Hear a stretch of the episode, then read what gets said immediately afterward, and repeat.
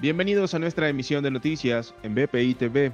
A continuación, estas son las informaciones de Venezuela y el mundo que necesita saber antes de terminar su día, este martes 18 de mayo.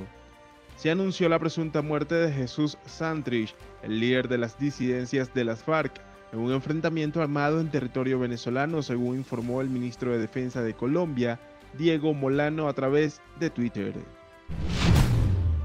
El Observatorio Digital de Femicidios del Centro de Justicia y Paz CEPAS registró 15 asesinatos y 6 casos frustrados en Venezuela durante el mes de abril, lo que establece un promedio de un delito hacia la mujer cada 34 horas en la nación sudamericana.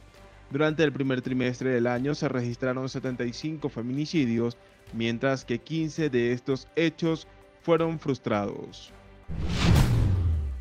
Foro Penal contabilizó 306 presos políticos, de los cuales 284 son hombres y 22 son mujeres. Entre ellos se encuentran 179 civiles y 127 militares. Solo se registró un adolescente detenido. El ministro de Exteriores de Rusia, Sergei Lavrov, descartó que las relaciones entre Estados Unidos y el Kremlin se puedan restablecer.